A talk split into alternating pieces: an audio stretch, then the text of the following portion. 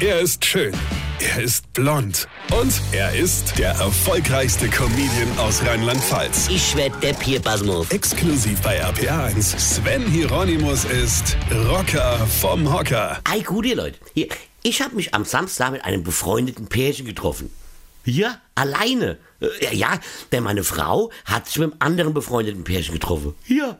Ja, weil das vermindert die Ansteckungsgefahr. Ja. Seltsam, aber so steht es geschrieben. Weil zusammen hätten wir zu dem einen Pärchen ja nicht gedurft. So haben wir, weil wir uns an die Regeln halten, beide getrennt mit befreundeten Pärchen getroffen. So, also so könnten wir uns also zu sechs infizieren. Wenn ich mit meiner Frau zusammen zu dem befreundeten Pärchen gegangen wäre, hätten wir uns nur zu viert infizieren können. Und das wollen wir ja verhindern. Obwohl, äh, warte mal, vier ist ja, also soweit ich schon mal jetzt aufgepasst habe, gut, zwar jetzt nicht so oft, aber vier ist doch weniger als sechs, oder? Deshalb verstehe ich diese Regelung nicht.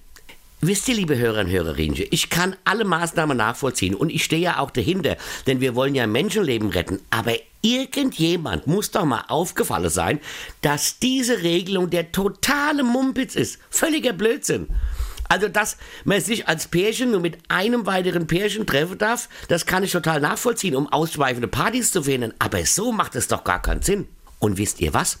Man darf sogar Pandemieregeln doof finden oder den Inhalt nicht verstehe, ohne gleich auf die Straße rennen zu müssen und Diktatur zu brüllen. Ja, kann man.